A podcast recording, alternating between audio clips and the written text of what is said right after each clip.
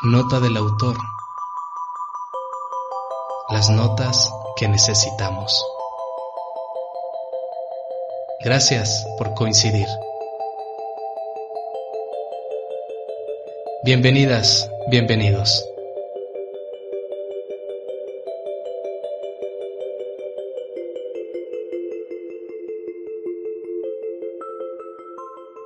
Amigos y amigas de Nota del Autor, un gran placer volvernos a encontrar nuevamente a través de este espacio digital. Nuestra intención es que todos nuestros podcasts sean una inversión de tiempo de calidad para usted. Y en esta ocasión voy a hablarle del experimento de Pavlov.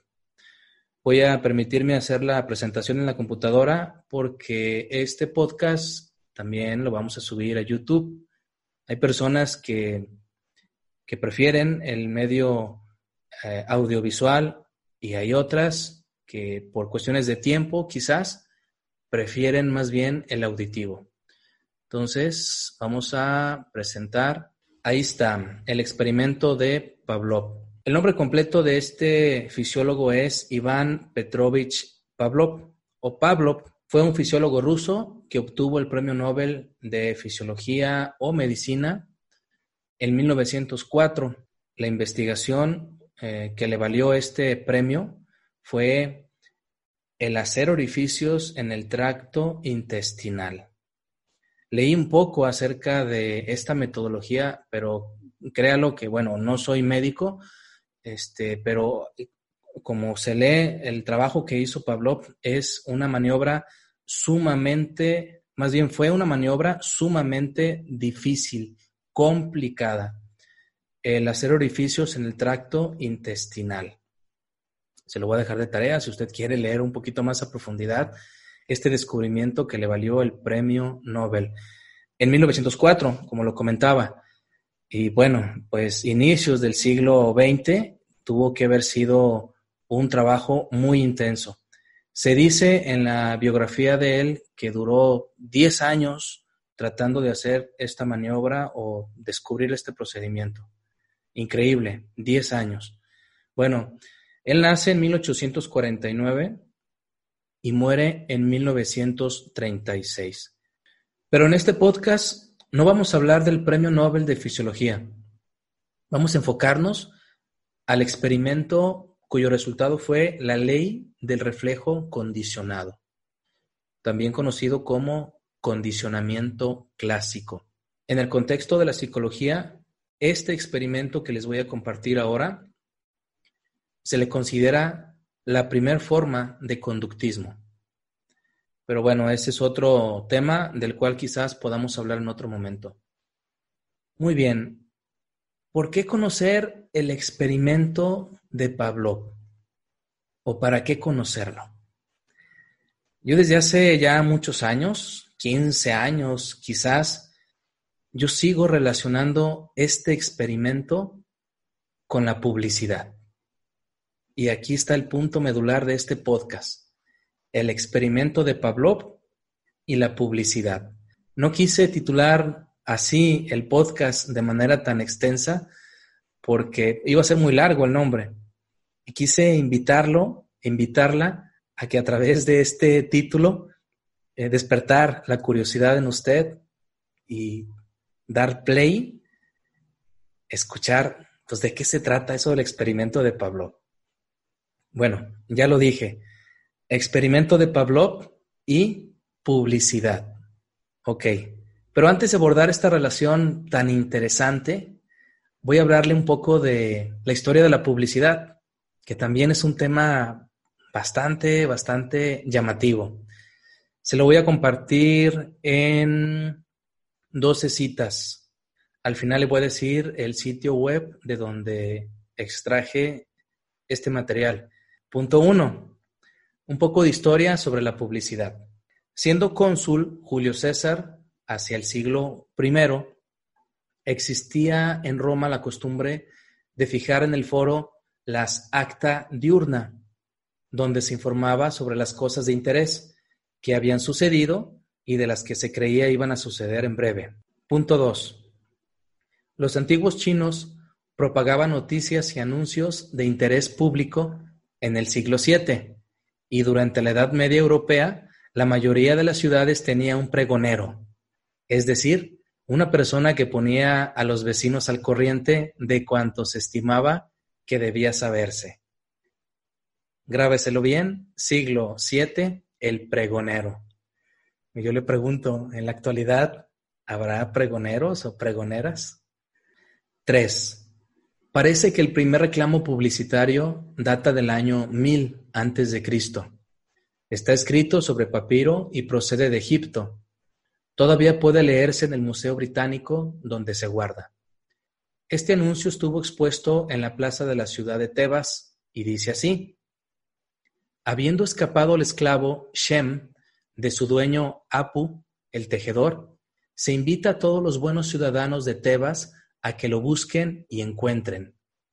El esclavo es un hitita de cinco pies de alto, constitución robusta y ojos castaños. Se ofrece media pieza de oro a quien informe sobre su paradero y a quien lo devuelva a la tienda de Apu, donde se le dará el oro.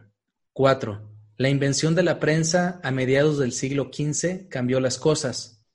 Nació la prensa, y con la difusión de noticias se mezcló la de materias de reciente introducción ya en los siglos XV y XVII. 5. Los anuncios por palabras fueron una de las secciones fijas más antiguas. Los anuncios breves aparecieron en Londres en 1611.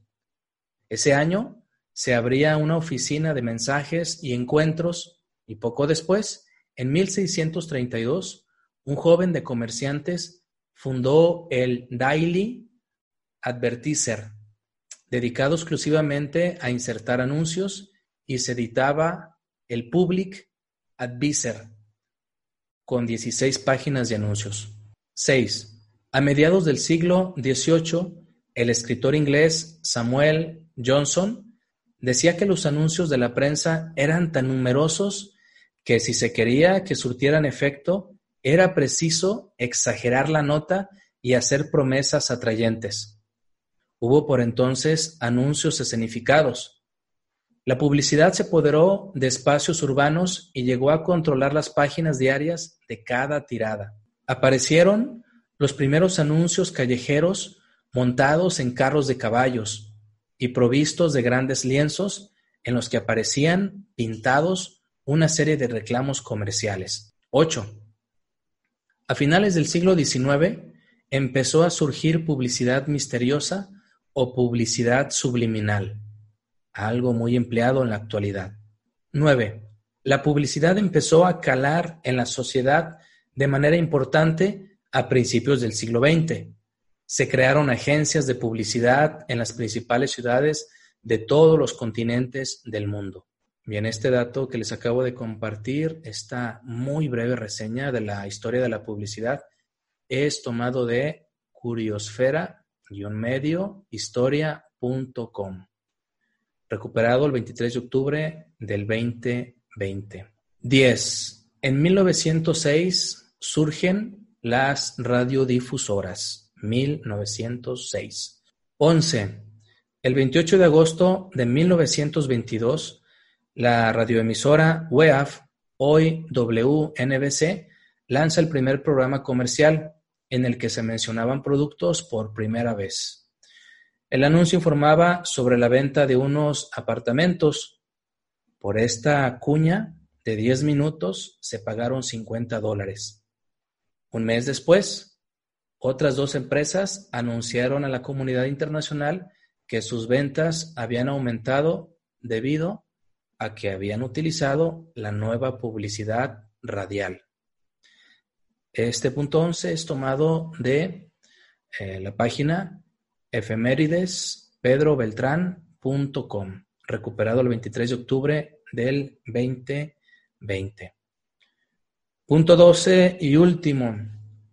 El primer anuncio de televisión de la historia se transmitió en Estados Unidos a las 2.29 en 1941.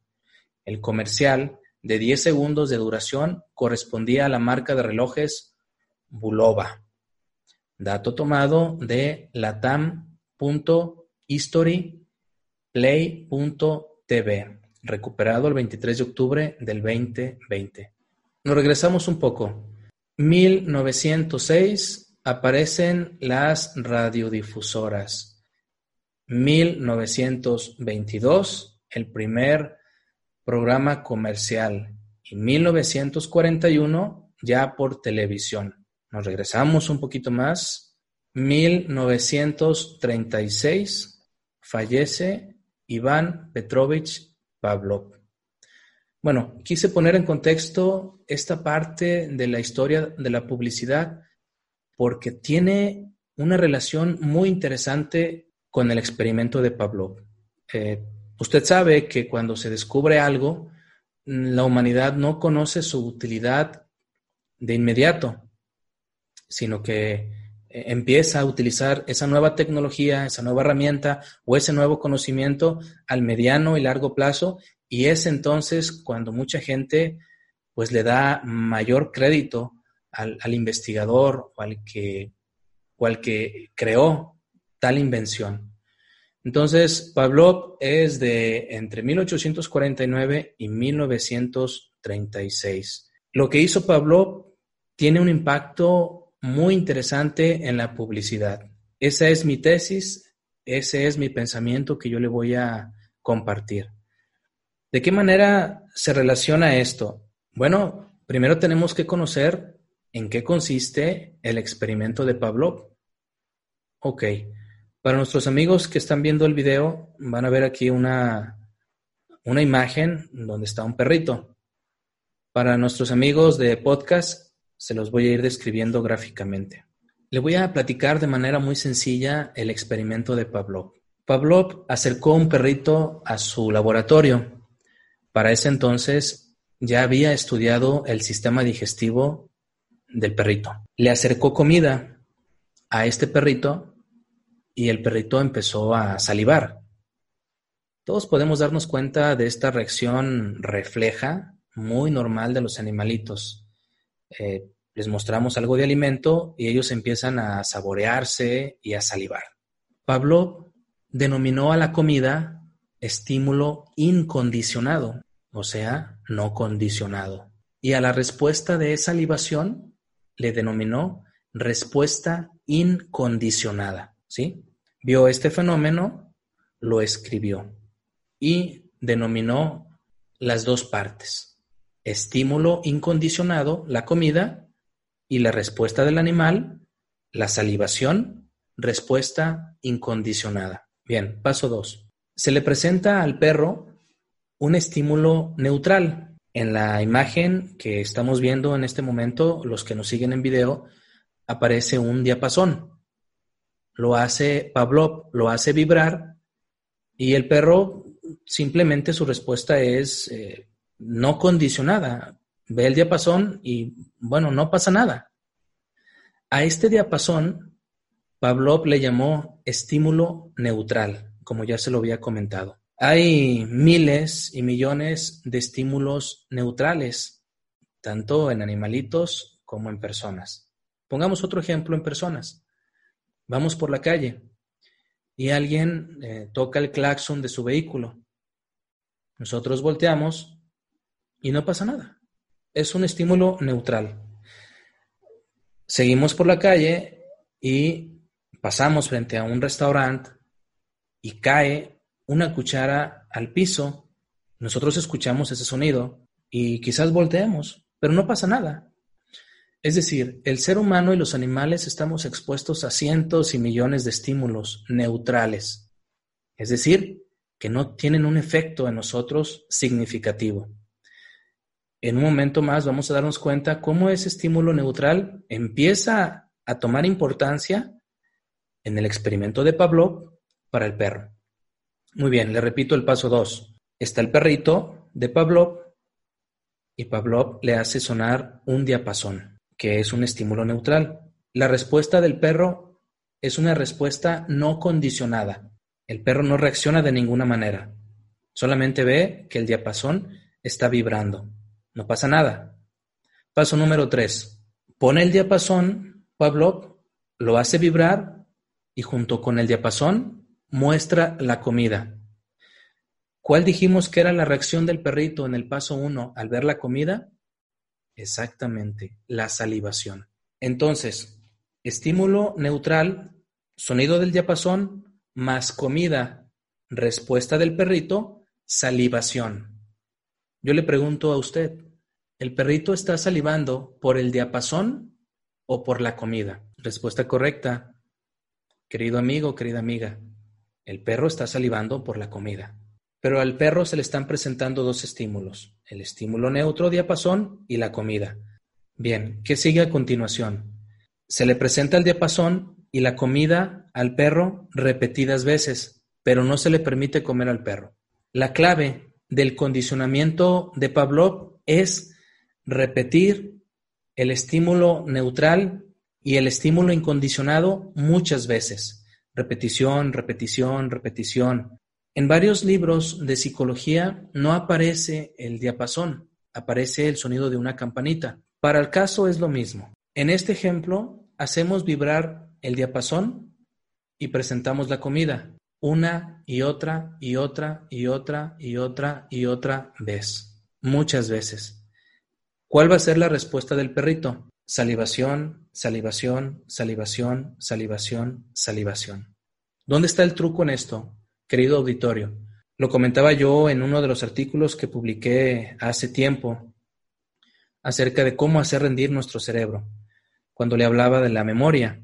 A la memoria le cae de maravilla la repetición, que nosotros repitamos el contenido o el estímulo al cual fuimos expuestos.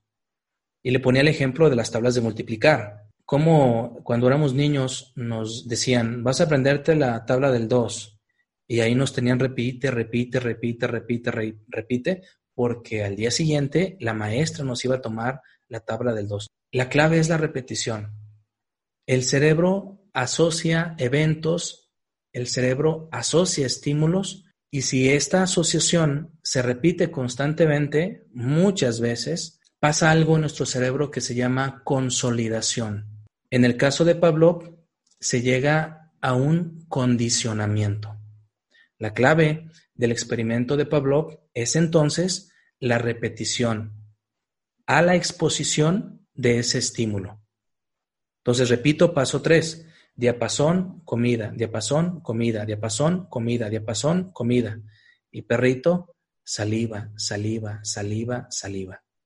Paso número cuatro, Pavlov no presenta la comida, simplemente le presenta al perrito el diapasón. Hace vibrar el diapasón. ¿Y cuál creen ustedes que sea la respuesta del perrito?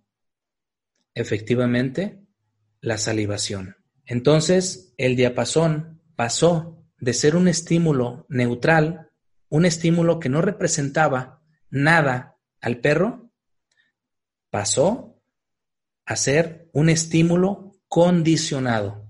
Y la respuesta se le llama condicionada. ¿Qué pasó después? Cada que alguien hacía vibrar un diapasón al perrito, el perrito salivaba. Y bueno, me imagino que el perrito pensaba en comida o me van a dar de comer. Salivaba. Esto es el reflejo condicionado o también conocido como el condicionamiento clásico. La clave de esto, repito, es la exposición constante al estímulo, pero que sea un estímulo neutral con otro estímulo.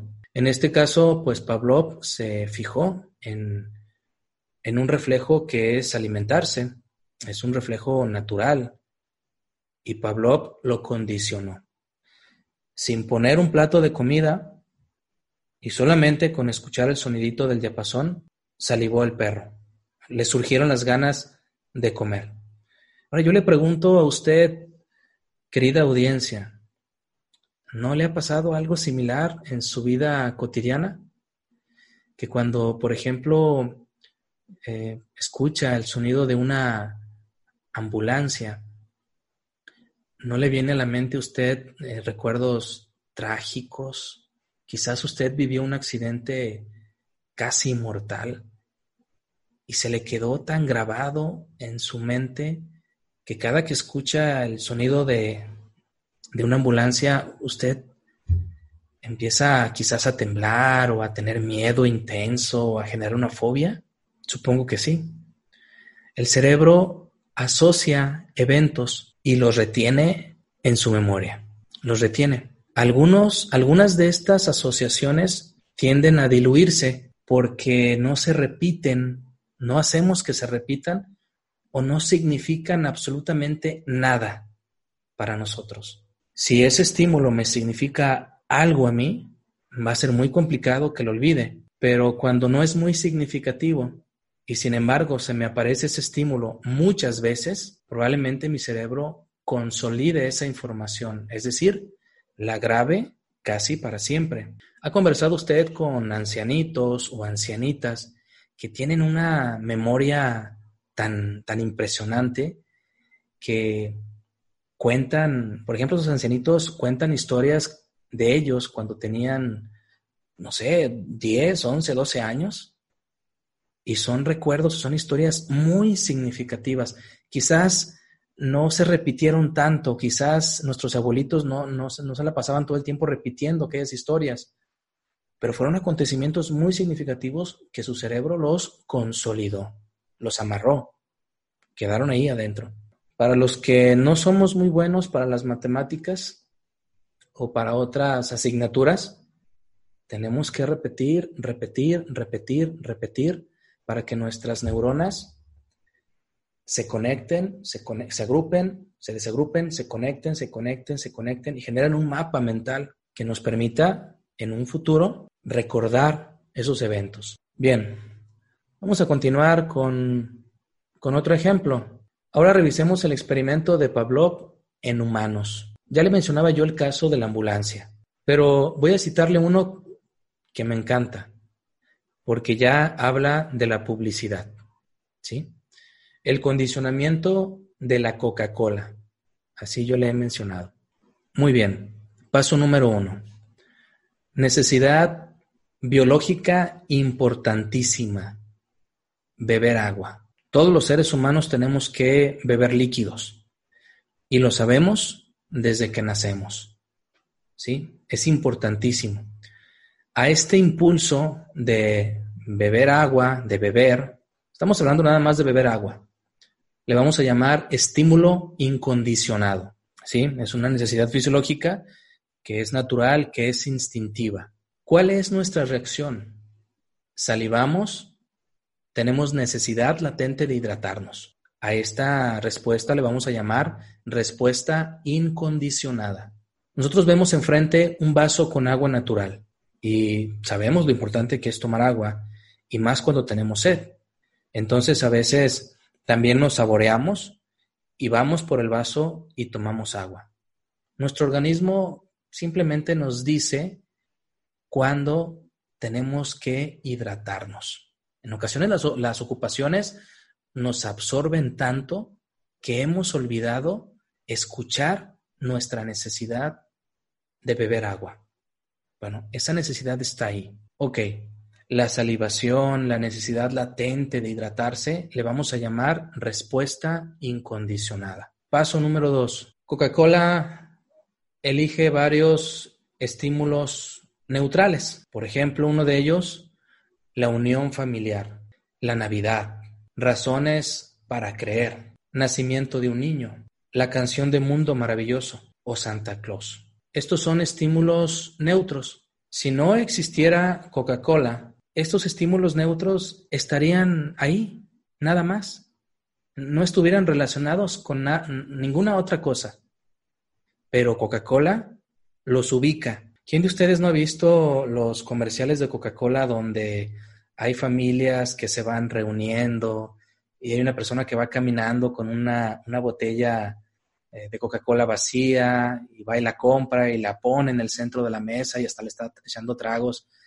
Y de trasfondo escuchamos una narración que habla de la unión familiar, de que no está solo, de que compartir, del reciclaje y cuestiones de esas. Todos hemos visto eso, ¿no? O cuando Coca-Cola incorpora a Santa Claus a su producto, O en una ocasión apareció la canción de eh, Armstrong, Mundo Maravilloso, y de trasfondo, y aparece un chico que va riéndose, que va, está feliz y que al final toma Coca-Cola.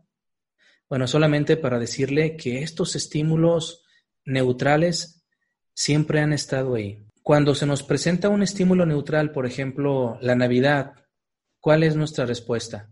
Bueno, pues nos abrazamos, sonreímos, es un momento agradable. Cuando vemos a Santa Claus, alguien vestido de Santa Claus, bueno, pues eh, alguien puede no importarle. Y si ahí va ese tipo barbón, vestido de rojo, con, oh, está bien, o sea, va pasando por la calle, es un estímulo neutral. No significa mucho, pero Coca-Cola toma esos estímulos neutrales y los relaciona. Vamos con el punto número tres. Lo decíamos en el ejemplo del perrito de Pavlov. Aparece el diapasón y enseguida la comida. En el caso del condicionamiento de Coca-Cola, ¿qué creen? Puede aparecer el tema de la unión familiar en un comercial de Coca-Cola. Puede aparecer incluso la Navidad de trasfondo. Puede aparecer las razones para creer o el nacimiento de un niño. Pueden aparecer cada uno de estos estímulos en el comercial más la Coca-Cola. Aquí está el secreto de esto. De trasfondo hay un estímulo neutral que se suma con tomar Coca-Cola. Le pongo un ejemplo. Yo empecé a ver un comercial hace muchos años de un ancianito como de algunos ochenta y algo de años que recibe una buena noticia por teléfono.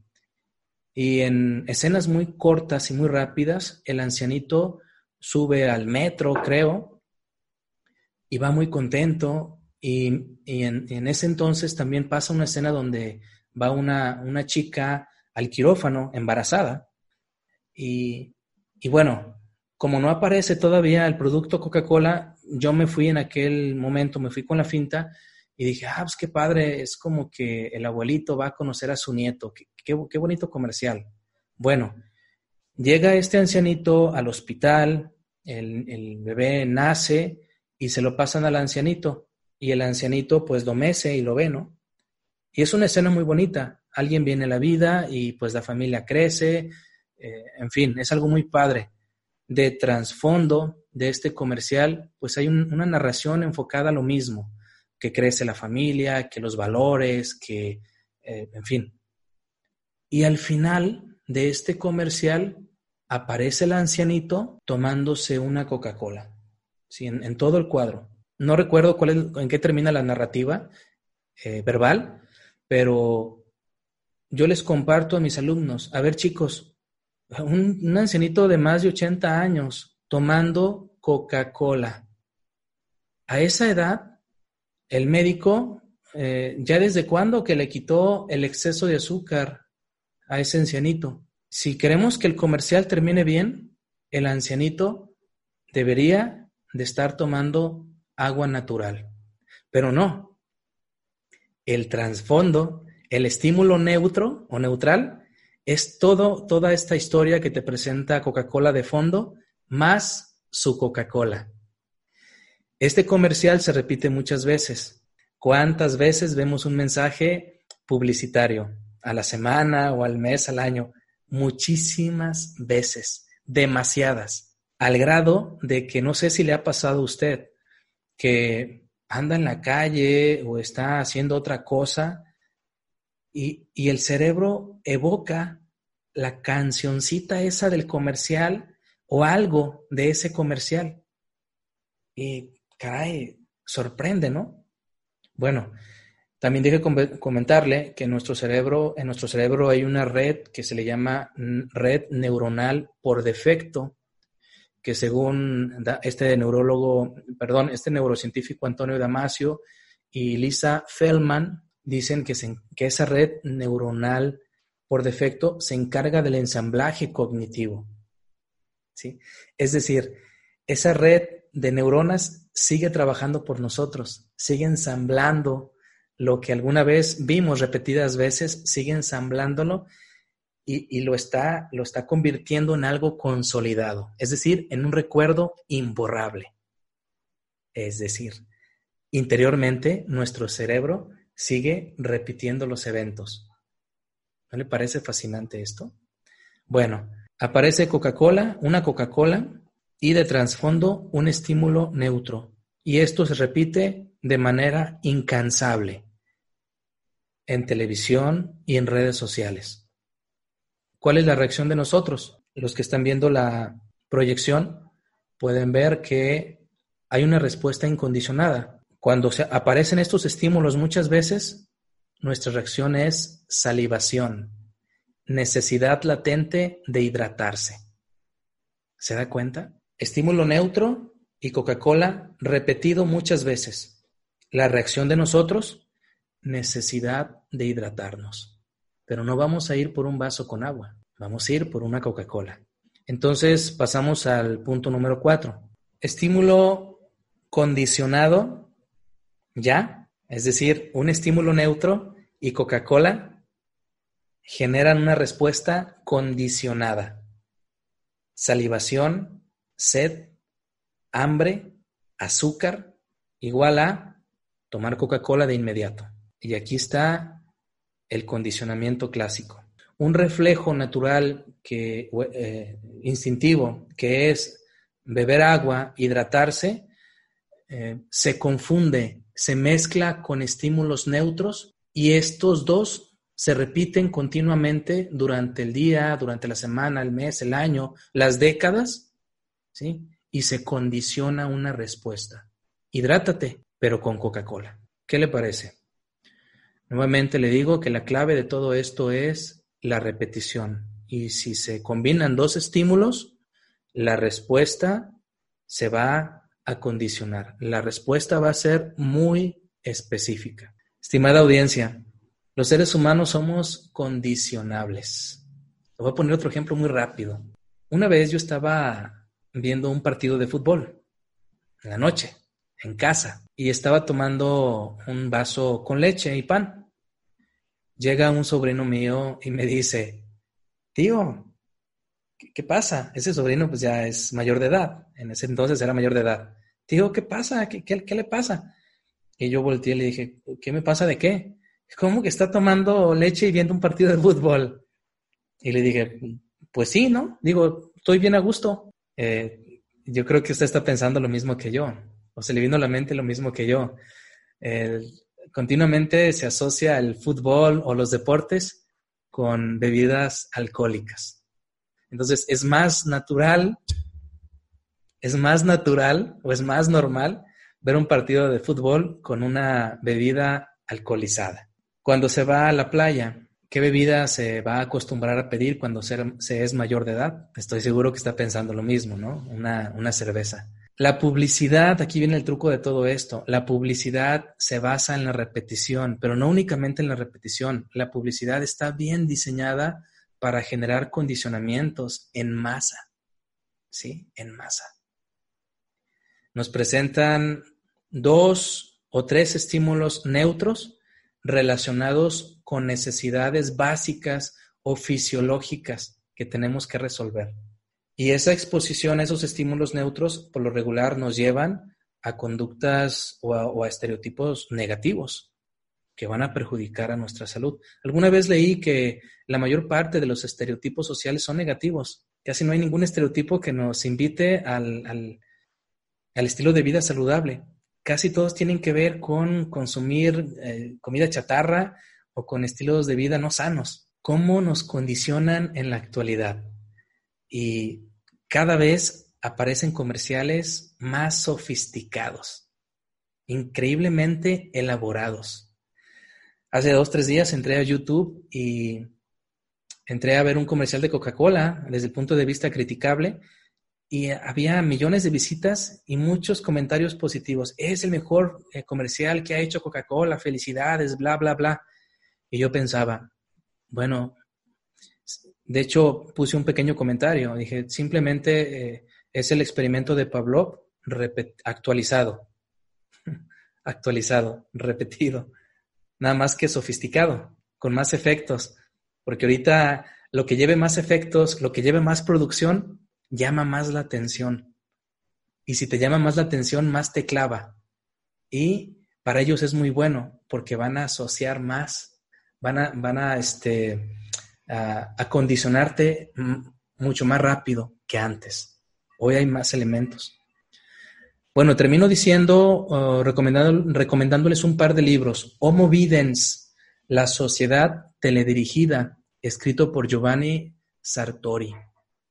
En este libro tan padre, tan fascinante, aquí lo tengo a la mano, miren, Homo Videns, en una semana lo leen, estoy seguro, nos habla de cómo la televisión nos quitó la capacidad de, la fantasía, de, de, escribir, ya que la televisión viene a, viene darnos productos terminados. ¿sí? No te permite echar a volar tu creatividad, tu imaginación. Tú lees un libro sin imágenes y en ese momento tu mente está generando cientos o miles de mapas mentales de lo que está leyendo. Está teniendo un sinnúmero de representaciones mentales eh, incalculables. Hagan este ejercicio, que dos chicos lean el mismo libro y que representen en una imagen lo que leyeron y se van a dar cuenta que ambas imágenes son muy distintas. Cada uno de nosotros representamos la realidad de manera diferente.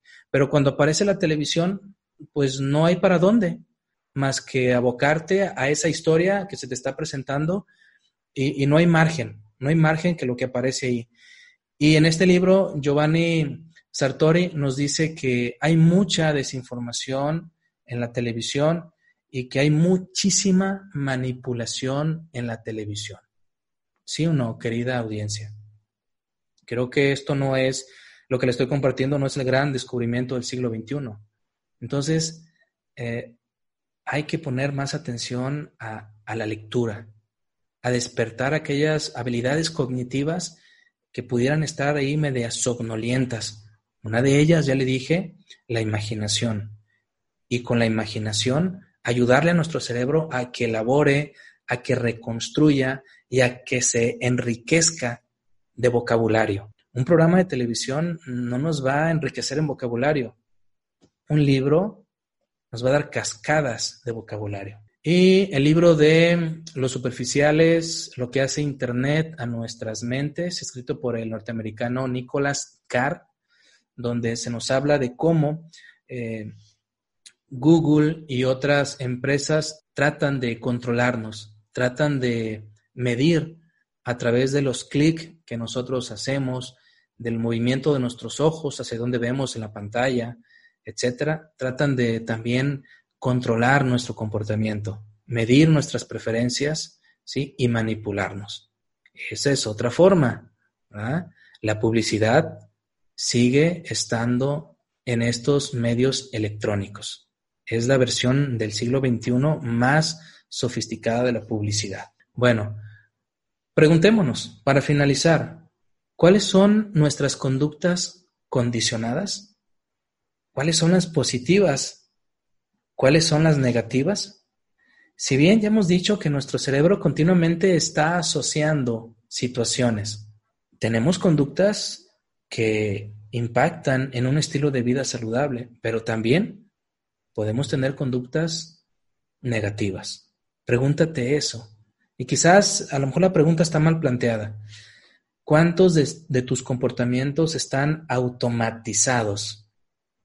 Ni siquiera te das eh, la oportunidad de pensar un poco en qué vas a elegir y por qué. ¿Sí? Ya no eliges tú, ya elige la empresa por ti. Tus decisiones, tu libre albedrío es controlado y es automatizado por alguien externo. ¿Te das cuenta? Ya en automático. Es Navidad y bueno, pues alguien que traiga la coca, la Coca-Cola. Impresionante, ¿no? Nos sentimos solos, pues tráiganse una coca para no sentirnos solos. Aunque no, aunque nuestra mente no está, como lo vimos en el comercial de Coca-Cola, ya hay una relación a un nivel no consciente en tu cerebro a un nivel muy mecánico que te impulsa a tomar una decisión sin pensar. Esas son las conductas automatizadas. Entonces, cómo descondicionarnos, cómo desautomatizarnos. Les dejo un sencillo consejito. Dejar de prestar atención al estímulo. Deshabituar la conducta. Deja de ver televisión abierta en exceso. Deja de hacer, deja de buscar siempre las mismas páginas que te van a llevar a un estilo de vida insano en internet. Si la clave de todo esto es la repetición, la repetición, la repetición, bueno, deja, permítete ya no exponerte a esos estímulos. ¿No te parece un poco lógico? De esa manera, vamos a permitir que nuestras neuronas no se reagrupen y empiecen a disolverse.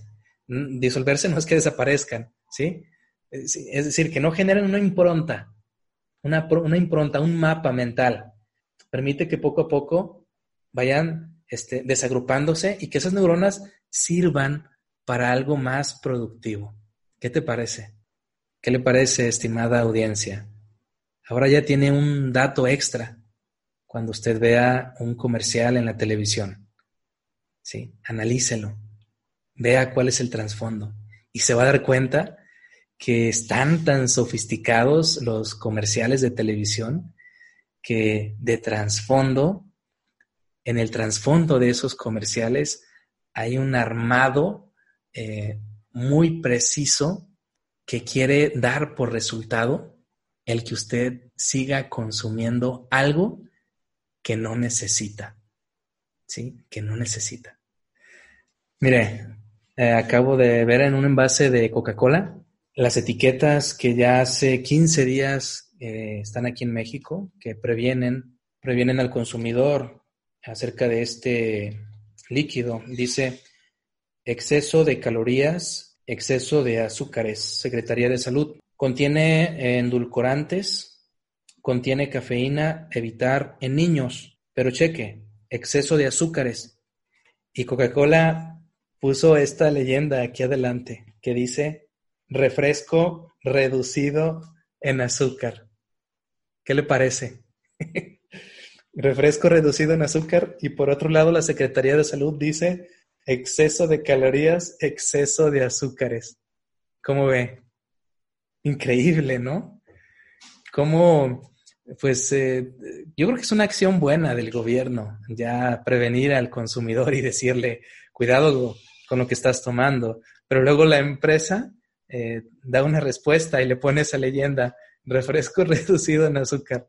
Le invito a desautomatizarse, a descondicionar todas aquellas conductas que no están impactando en un crecimiento o en un desarrollo personal y que tampoco están favoreciendo la calidad de vida. Quien estuvo con usted, Jaime Gómez Castañeda, lo sigo invitando, la sigo invitando a que visite nuestro blog Nota del Autor, nos encuentre en Facebook como arroba las notas que necesitamos, se dé una vuelta a YouTube como Nota del Autor y siga nuestros podcasts en iBox o en Spotify. Que tenga excelente día. Hasta la próxima. Gracias por escucharnos. Hasta la próxima nota del autor.